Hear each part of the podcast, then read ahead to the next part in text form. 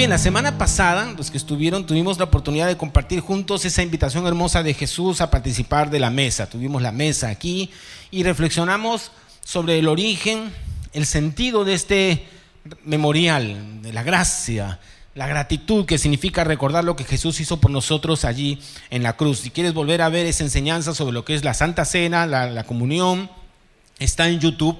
Puedes verla ahí en YouTube o también puedes escucharla en nuestro podcast y Café Iglesia. Entonces, eh, ahí está todo grabado.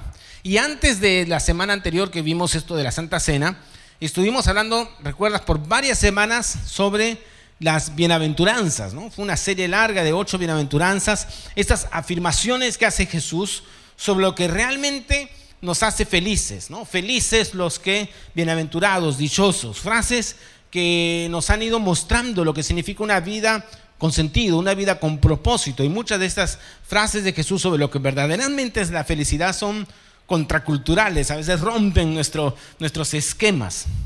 Lo interesante es que en este Sermón del Monte, inmediatamente después de esta enseñanza que hace Jesús sobre las bienaventuranzas, eh, habla sobre cómo debemos, los seguidores de Jesús, ser la sal de la tierra y la luz del mundo.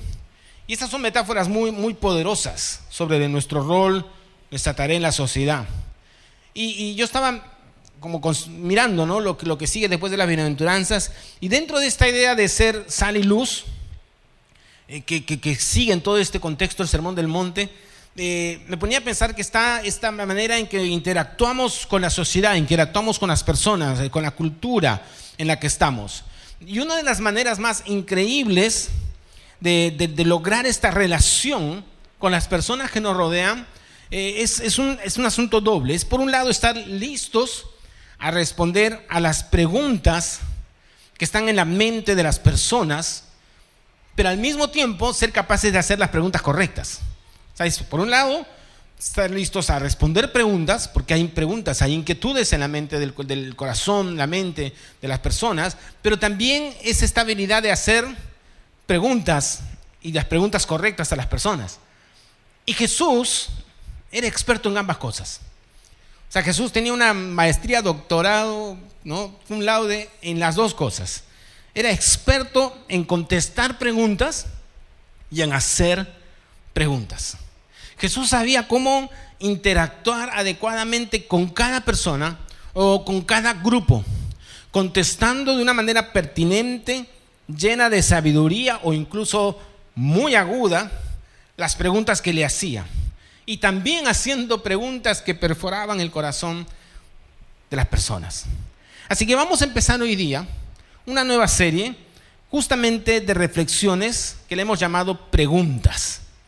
Preguntas. Preguntas y que va a tener dos partes. Esta primera parte de la serie, estas primeras semanas, va a ser las preguntas que le hicieron a Jesús. Preguntas que le hicieron a él y las respuestas que dio que nos van a sorprender. Que nos van a sorprender. Y luego veremos el momento de hacer una segunda parte de esta serie donde veremos las preguntas que Jesús hizo las preguntas que Jesús le hacía a las personas o a ciertas personas y que también nos dejan ver mucho de el pensamiento de Jesús. Así que hoy vamos a empezar con una primera pregunta de esta serie. Esta primera pregunta que vamos a ver que le hacen a Jesús, porque vamos a empezar todas estas primeras semanas con preguntas que le hacen a Jesús, la encontramos en una conversación de Jesús con el llamado joven rico. Y le llamamos joven rico porque después del relato que vamos a leer en un instante, se menciona mucho de sus riquezas. Y como se menciona de sus riquezas, ah, este es el joven rico, ya lo han puesto así, ¿no? Aunque al inicio del relato se le llama simplemente un hombre. Ahora, hay varios evangelios y Lucas, como siempre, más analítico históricamente, Lucas eh, hace un relato de la vida de Jesús muy, muy, muy, muy metódico, muy analítico, muy histórico. Él dice algo más. Él dice y se refiere a este hombre como un hombre importante. Importante, un líder de los judíos. Alguien que tenía un lugar de privilegio y liderazgo. Miren lo que dice. Vamos a Lucas 18. Lucas 18, 18. Miren cómo lo describe. Un hombre importante le preguntó. Ahí viene la pregunta. Maestro bueno, ¿qué debo hacer para heredar la vida eterna? ¿Qué debo hacer para heredar la vida eterna? Y claro, cuando hablamos de, líderes, nos referimos a personas eh, con, influencia. Acá es un hombre importante. Personas con influencia, le decimos, o con capacidad de, llegar a los demás, que son escuchadas, que definen eh, aspectos que afectan a muchas personas. Alguien importante. Por ejemplo, tenemos líderes que son empresariales, hay líderes políticos, hay líderes de opinión, líderes académicos, líderes en el ámbito de, la cultura.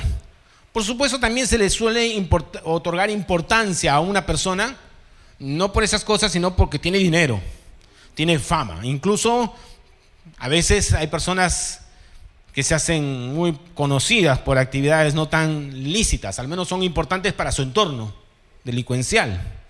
Posiblemente la importancia de este hombre se debía más que todo a su dinero, por lo que vamos a ver en la historia. Aparentemente el dinero era el, tema que lo hacía ser importante, su posición social, incluso tal vez más que sus logros.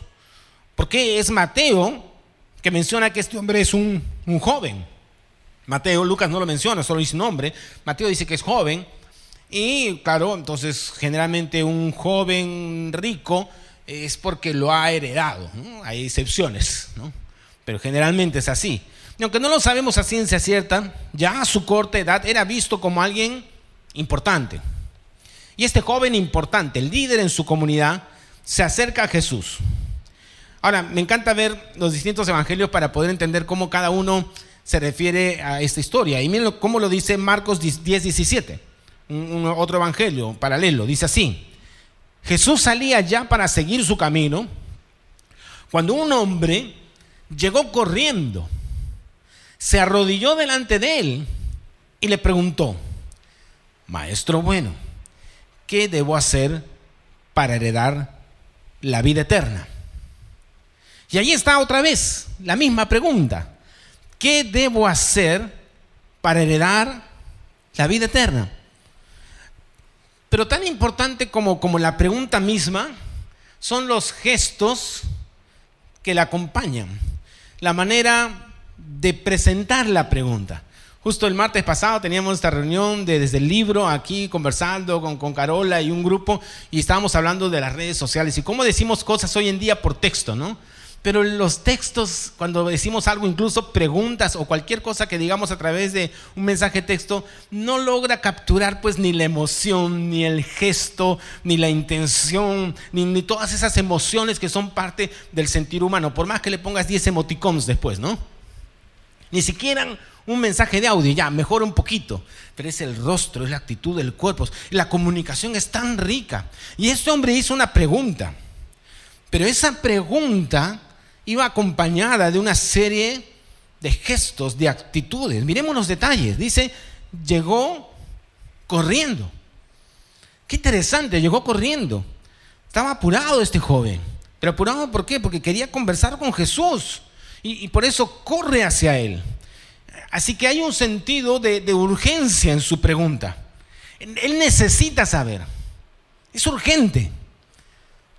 Tenemos que reconocer que en el mundo occidental sobre todo en el primer mundo, Europa, Estados Unidos, pero sobre todo Europa, por ejemplo, uno no ve a mucha gente corriendo a buscar a Jesús.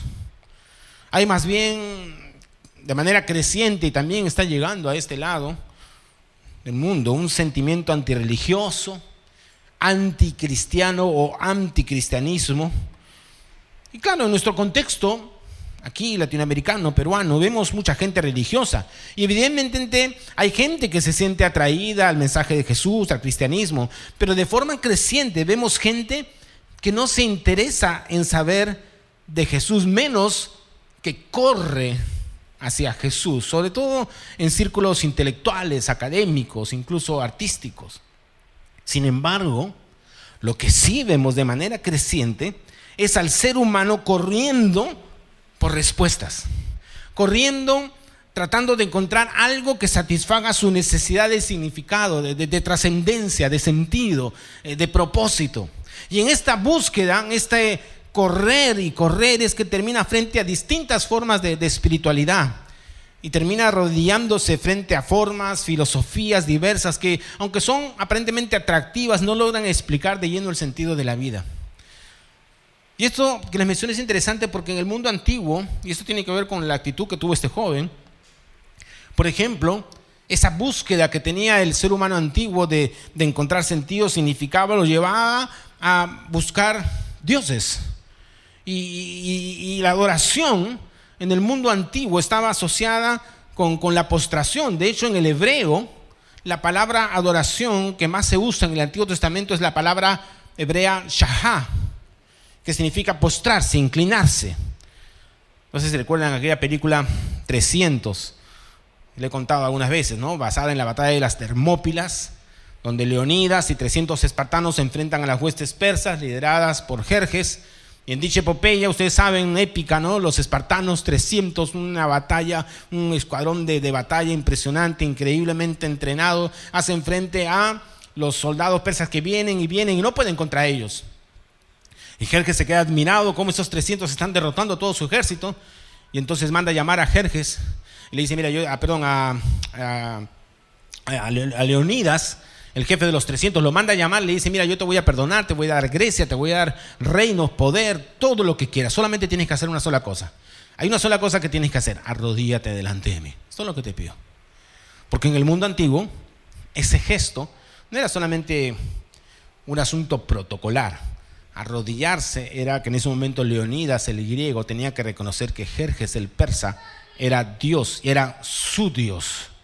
Y bueno, en la historia esta épica vemos que Leonidas no, no accede, en la película se ve que le hace hasta una broma, se burla de él, luego trata de matarlo con un lanzazo. Entonces, este, al final ustedes conocen esa historia, ¿no? Los traicionan a los, a los Esparta y, y mueren los 300. Ese es el mundo antiguo. Pero hay historias muy similares en la Biblia, ¿no? ¿Se acuerdan la historia de Nabucodonosor, este, este rey babilonio, que mandó construir una estatua y ordenó que cuando todos los instrumentos musicales sonaran, ¿qué tenían que hacer las personas? Tenían que postrarse y arrodillarse delante de la estatua que Nabucodonosor había mandado construir. Shahá, arrodillarse, adorar la estatua. Habían tres jóvenes que no lo hicieron. ¿Se acuerdan sus nombres? Nombres raros, ¿no? Sadrach, Mesach y Abednego. ¿Cómo se llama tu hijo? Abednego. Nombre raro. es bonito por la historia, pero raro, ¿no? Para nuestra cultura. Sadrach, Mesach y Abednego. Bien árabe suena, ¿no? Se rehusaron. No, no, no estaban dispuestos a arrodillarse. ¿Por qué? Porque ellos sabían lo que significaba arrodillarse. Era expresar adoración. Y ellos no aceptaron. Incluso estaban listos a sufrir las consecuencias. Esa es otra historia para contar. Cómo Dios los libró y todo eso. Así que piensen, en este contexto del mundo antiguo, lo que implicaba arrodillarse, la adoración, especialmente este acto de postrarse. Ahora, con esto que estoy diciendo, vamos a leer el versículo Marcos 10, 17. Jesús salía ya para seguir su camino, cuando un hombre, este joven rico, como lo dice Mateo, llegó corriendo, una búsqueda y una urgencia. Mira lo que dice, se arrodilló delante de él. Y así es como le preguntó, Maestro bueno, ¿qué debo hacer para heredar la vida eterna? Ven cómo la, la, pregunta empieza a cambiar, ¿no? Ya no solo llegó corriendo con un sentido de urgencia, sino que se postra, se arrodilla delante de Jesús, que como hemos visto en la cultura antigua y judía, esto era un acto de adoración, un acto de profundo respeto y admiración. Y en esa posición de postración es que le dice, Maestro bueno, ¿qué debo hacer para heredar la vida eterna? Reconoce en Jesús, o al menos así lo deja ver por sus palabras y por su actitud, a una persona eh, no solamente con autoridad, un rabí, sino que alguien que es sagrado, que es bueno, maestro bueno. Y luego lanza una pregunta que es la pregunta ¿no? de hoy, ¿no? Esa pregunta de corte existencialista. ¿Qué debo hacer para heredar la vida eterna?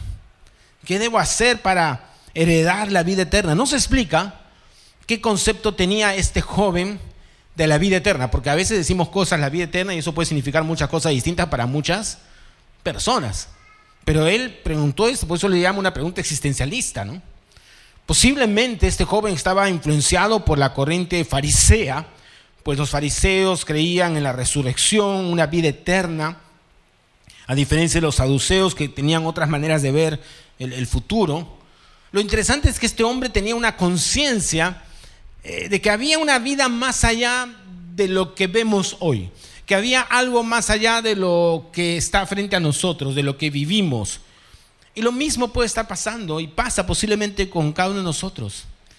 Y tal vez te hecho esa pregunta y en tu mente, en tu corazón, en tu ser interior te rehusas a esa idea de pensar que aquí se acaba todo, que aquí no hay, ese es todo y no hay nada más, que nuestras decisiones no tienen trascendencia alguna, que no hay valores absolutos, nada, nada, nada tiene sentido realmente, porque si todo termina aquí, entonces, ¿cuál es el sentido?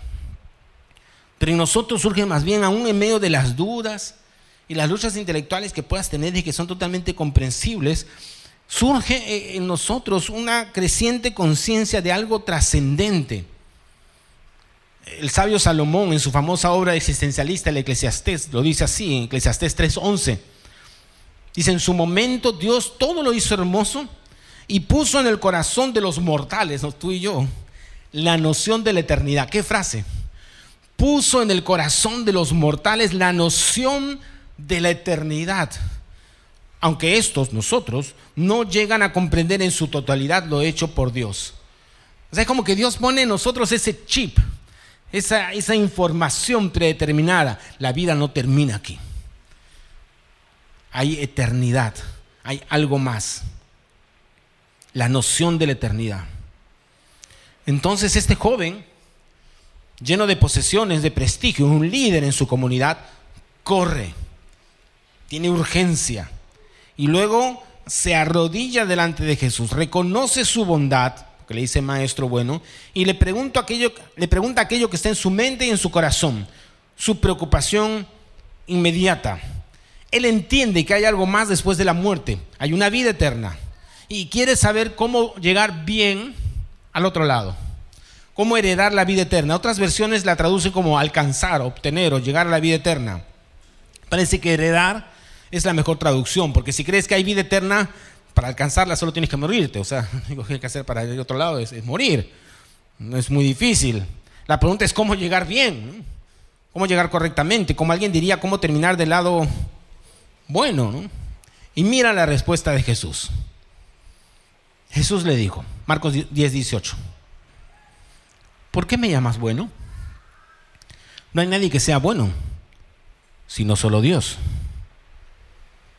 Antes de responderle la pregunta, Jesús le hace una repregunta. Y acá veo ese arte, ¿no? Que le decía al comienzo, el arte de escuchar preguntas y a veces, en este caso Jesús empieza con una repregunta. ¿Por qué me llamas bueno? Ahora, podría a simple vista parecer que Jesús está negando su propia bondad aquí, y mucho se ha escrito sobre esta respuesta de Jesús. Permite darte, permíteme darte mi opinión basada en todo el contexto, todo lo que estamos viendo, la actitud de este joven, cómo vino corriendo, cómo se postró. Todo lo que hablamos de la adoración en el mundo antiguo, la manera en que este joven llegó presuroso a Jesús, cómo se arrodilla, cómo le llama maestro bueno. De todo ese contexto, es como si Jesús antes de responder le dijera, ¿te das cuenta de lo que estás diciendo? Eres consciente de lo que estás haciendo al arrodillarte y llamarme bueno? ¿Entiendes lo que estás haciendo? Porque bueno es solo Dios. Y tú estás aquí delante mío llamándome bueno y arrodillándote, postrado y preguntándome sobre la vida eterna y la salvación. ¿Entiendes lo que estás haciendo? Antes de responder, Jesús está tratando con el fondo del problema de este joven. ¿Quién es Dios para ti? ¿Qué es lo más importante en tu vida? ¿A quién adoras en verdad?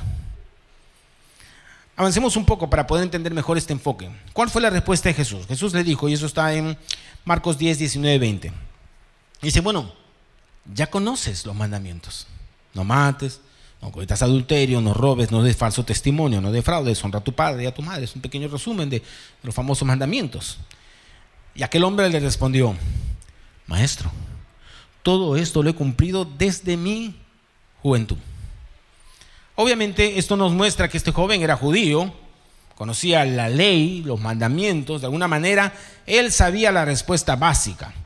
El cumplimiento de la ley era lo que Dios había requerido para que su pueblo fuera aceptado delante de él. Ese es el concepto del Antiguo Testamento. Esta es la ley. Si quieres estar bien con Dios, entonces cumple los mandamientos. Más aún, si en verdad él tenía influencias o estaba de alguna manera, de alguna manera relacionado con los fariseos, lo sabía muy bien porque los fariseos enfatizaban mucho esa ley. Incluso puede que haya ido preparado ya con la respuesta, ya, ya, ya la sabía, pues se esperaba eso, no lo sabemos. Lo cierto es que él afirma cumplir la ley. Y tal vez esto no da la sospecha que este era amigo de los fariseos, ¿no? Porque los fariseos, si de algo se ufanaban, era de cumplirla. Sea, era la, característica de los fariseos. Decían, nosotros cumplimos todo. Y este joven, al menos con esta respuesta, nos muestra que está en esa misma línea. Él dice, todo lo ha cumplido, todo lo he cumplido. Al menos eso es lo que él afirma. Ahora, tú y yo sabemos que es imposible cumplir la ley de Dios totalmente. Y no lo sabemos por, por, um, un estudio académico, lo sabemos por experiencia, ¿no? Lo sabemos por experiencia de vida, por honestidad mínima. Pero de alguna manera este joven viene delante de Jesús, se atreve a venir delante de Jesús y decirle, yo lo he cumplido todito. Es interesante que Jesús no lo cuestiona, porque Jesús podría haberle dicho en una mentiroso, ¿no? mentiroso, ¿no? ¿Recuerdas cuando le mentiste a tu mamá? ¿Recuerdas cuando miraste a esa mujer? ¿Recuerdas esto? ¿Recuerdas el otro? ¿Recuerdas aquello? Jesús bien pudo haberlo hecho. Pero Jesús, Jesús sabe que el, que el fondo del problema de este joven es otro. El problema de este joven tiene que ver con cuál es el centro de importancia en su vida. Por eso, frente a esta respuesta que da el joven aparentemente correcta, conveniente, teológica, Jesús le lanza un desafío que tiene que ver con el tema de fondo en el caso de él, particular de él. Jesús lo miró, eso está en Marcos 10, 21. Jesús lo miró y con mucho amor le dijo, una cosa te falta. Anda y vende todo lo que tienes y dáselo a los pobres. Así tendrás un tesoro en el cielo. Después de eso, ven y sígueme.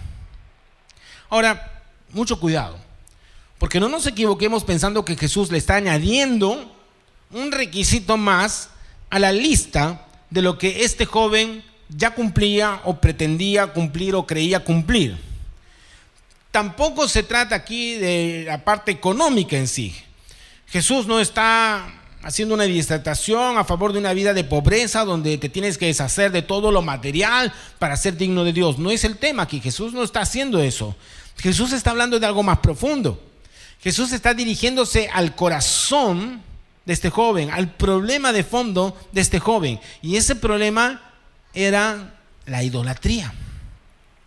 Porque este joven corre hacia Jesús. Eh, toma una posición de, reconocimiento de Jesús como autoridad porque se arrodilla delante de él, lo llama bueno, maestro bueno, sabiendo que solamente Dios es bueno, le da, mira, el nivel divino a Jesús. Y este joven con sus actos externos está dándole aparentemente el lugar que le corresponde a Jesús. Además viene con una pregunta súper teológica, ¿no? Súper profunda, existencial. Pero la respuesta que obtiene no es lo que él buscaba. Al comienzo parece serlo, porque se emociona, seguro no hace esto, el mandamiento, uy, ya la hice, ¿no? Pero de pronto Jesús penetra en lo profundo de su condición real. No en lo externo, sino que está adentro, allí en su corazón. Y lo que se revela es que en su caso, en el caso específico de él, él ha puesto a las riquezas y a las posesiones en el centro de su vida. Por un lado lo llama maestro bueno a Jesús, pero no está dispuesto a darle el lugar que él debe tener en su vida. Me recuerda lo que decía C.S. Lewis, aquel famoso ateo inglés, porque él fue durante un tiempo de su vida un ateo declarado, militante, pero que luego se convierte en seguidor de Jesús.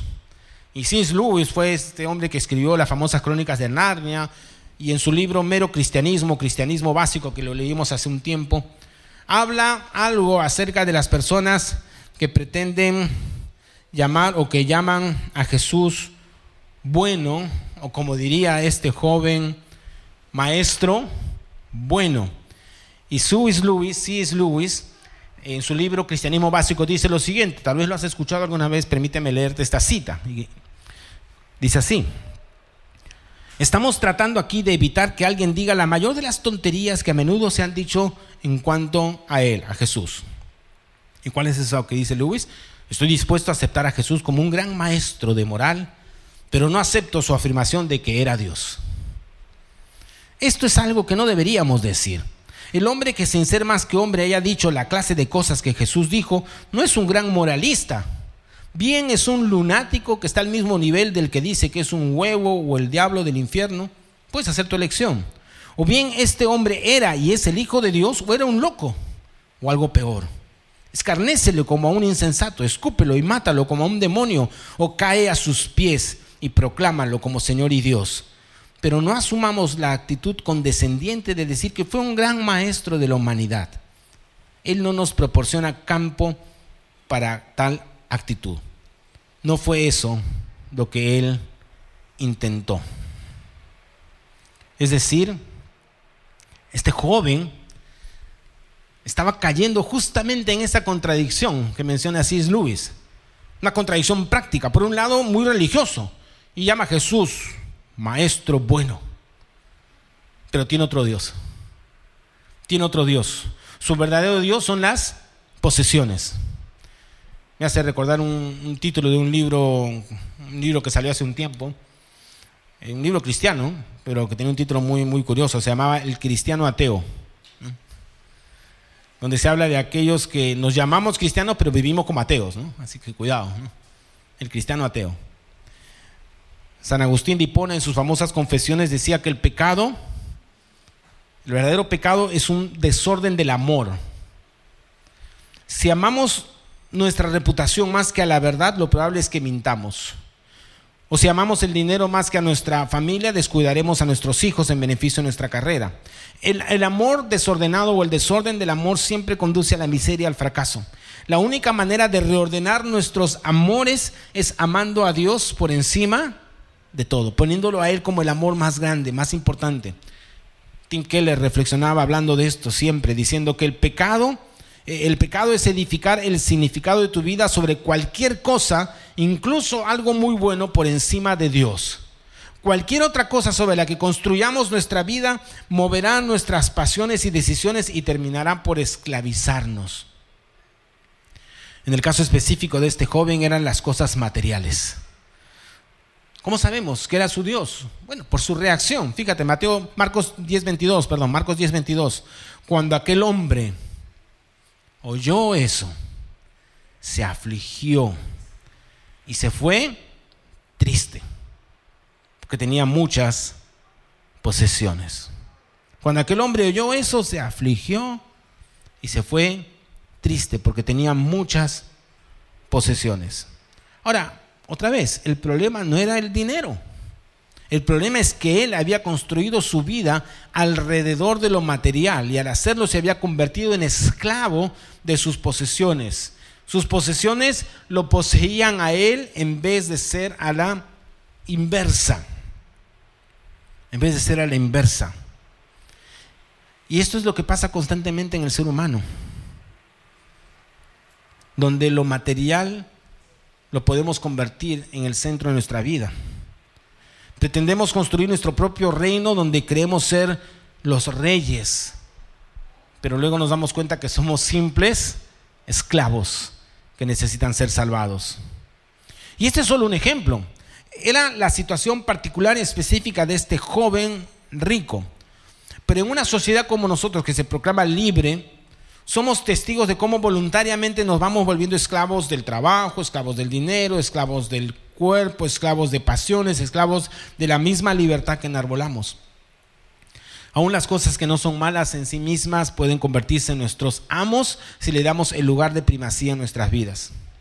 Y detrás de esta pregunta de este joven a Jesús, que le hace una pregunta tan existencial, tan interesante, detrás de este joven estamos cada uno de nosotros con nuestras preguntas. Pero esas preguntas de saber también cómo heredar la vida eterna, detrás de esa pregunta hay que darnos cuenta que están también nuestros ídolos. Porque por un lado, como era este joven creyendo que nuestra moral y nuestro cumplimiento son suficientes, cuando en el fondo hay cosas de nuestra vida que tenemos que rendir a Dios, que nos mantienen esclavos.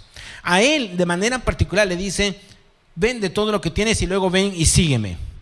La pregunta es, ¿qué te diría a ti? ¿Qué te diría a mí? Posiblemente te haría otra instrucción, porque Jesús nos habla de manera personal a cada uno. A este joven le dijo, anda, vende todo lo que tienes y luego ve y sígueme. Pero tal vez a ti o a mí nos diría otras cosas. Deja de poner tu trabajo en primer lugar. Luego ven y sígueme. Deja de poner a tu hijo, a tus hijos, a tu hija en el centro de tu vida. Ámalos, pero ámame más a mí. Luego ven y sígueme. Deja de poner tu música, tu arte en el centro de tu corazón. Sé el mejor artista que debes ser, pero en el centro solo debo estar yo. Luego ven y sígueme. Deja de poner esa adicción en el centro de tu vida como tu Dios. Luego ven y sígueme. Deja de poner el éxito como lo más importante.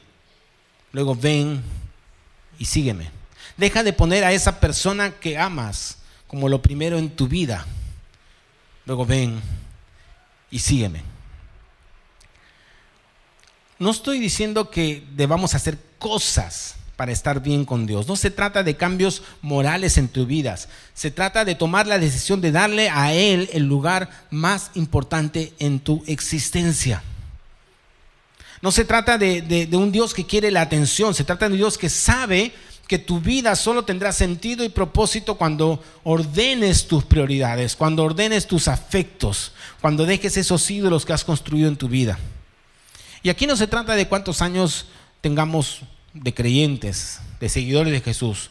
Cada uno de nosotros hemos sido creados para adorar a Dios, pero de la misma manera tenemos el potencial de desorientarnos, de dirigir nuestra adoración en otras direcciones. Somos una fábrica de ídolos constantemente. Y al hacerlo, volvemos a experimentar, aún siendo cristianos, el vacío, la insatisfacción que trae la idolatría y el sacar a Dios del lugar que debe tener en nuestras vidas. Y Jesús nos llama a seguirle, a poner en Él el centro de nuestra vida, experimentar una vida donde las cosas están en el, en el orden correcto, pero Él lo hace de una manera especial. Y aquí está lo maravilloso de Jesús. No sé si repararon en la respuesta de Jesús. Antes de decirle algo tan, tan dramático, tan, tan fuerte, que era como entrar en la, yugular, en el, penetrar en el corazón, atacando su ídolo. Mira cómo lo hace Jesús. Dice, Jesús lo miró y con mucho amor le dijo. Jesús nos mira y Él sabe en lo que nos hemos metido sabe en qué líos estamos, sabe cuando hemos confundido las cosas vez tras vez, sabe también cuando lo hemos reemplazado creando ídolos, sabe que nuestro amor está desordenado, sabe que lo hemos dejado aunque nuestros labios sigue diciendo no, Él es el Señor. Incluso como, a él, como aquel joven le podemos decir, Maestro bueno. Incluso podemos inclinar nuestras rodillas, pero nuestro corazón, nuestro, corazón, nuestro engañoso corazón ya está comprometido. Le hemos dado a algo más el amor que solo debería ser para nuestro Creador y sustentador. Y como decía San Agustín, también en sus confesiones, nos hiciste Señor para ti, nuestro corazón está inquieto hasta que descanse en ti. Y nuestro corazón seguirá inquieto mientras no le demos a Dios el lugar que Él debe tener. Pero en medio de todo eso, Jesús nos habla y nos mira con amor. Podemos irnos como aquel joven afligido y tristes, a continuar arodando los ídolos de nuestra vida. O podemos buscar a Jesús, permitir que Él llene nuestro corazón, que nuestra alma halle descanso en Él. Jesús no solamente nos mira en nuestra condición, sino que lo hace con mucho, con mucho amor, con un amor que es inamovible, con un amor que no cambia, aunque nosotros cambiemos. Con mucho amor, ese que Jesús nos dice, deja eso a un lado. No te va a llenar. Aquí estoy yo. Ven, sígueme. Así que esta pregunta del joven tiene una respuesta que nos sorprende. Nos sorprende porque penetra en lo profundo de nuestro corazón. Vamos a orar.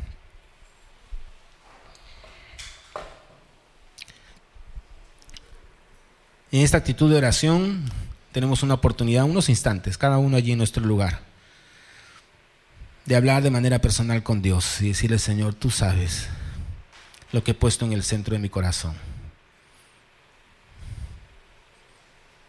Perdóname por mis afectos desordenados. Gracias por todo lo bueno que me das, pero no quiero quitarte a ti del centro. Dale lugar a Jesús, a Dios en tu vida, al centro. Sigue disfrutando de todas las cosas buenas que Él quiere darnos, quiere darte, pero sin quitarlo a Él del primer lugar.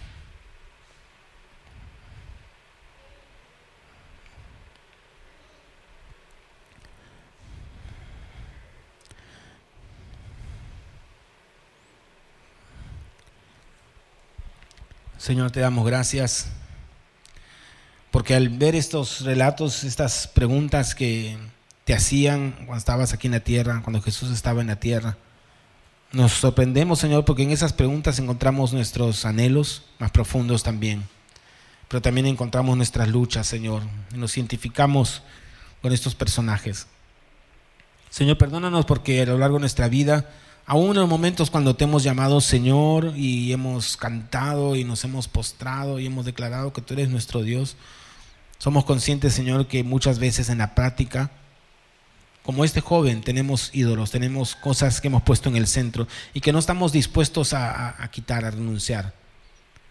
Señor, tú nos has llenado de cosas buenas, y no tenemos que dejarlas de lado, Señor, si son buenas, morales, correctas. Son parte de, las bendiciones que tú nos das, pero ninguna de ellas debe tomar el lugar que solo tú debes tener, el centro. Gracias, Señor, por mostrarnos que tú nos amas, que lo único que necesitamos es seguirte, darte el lugar que tú debes tener, rendir nuestra vida a ti que tú no estás pidiendo grandes cualidades morales en el sentido de obras, porque siempre quedaremos cortos. Este joven pretendía haber cumplido todo, pero sabemos que no es posible, Señor. Lo sabemos nosotros, no podemos cumplir. Y tú no estás pidiendo más requisitos, lo que estás pidiendo es solamente que te rindamos el corazón. Es lo único que quieres. Y aquí estamos hoy para rendirte el corazón, tal vez por primera vez en nuestra vida o tal vez para renovar esa rendición y decirte, Señor, aquí está mi corazón, lo traigo delante de ti, Señor. Perdóname por haberlo comprometido en otros afectos. Perdóname por haberte quitado a ti del centro. Gracias te damos, Señor. Gracias porque tu amor se mantiene inalterable. Y aun cuando estamos desviándonos o desequilibrándonos, tú nos miras con mucho amor y nos dices, ven, ven a la fuente, sígueme sígueme a mí. Gracias Señor. Aquí estamos. Queremos seguirte a ti, Maestro, todos los días de nuestra vida. A ti sea la gloria, la honra. En el nombre de Jesús. Amén. Amén.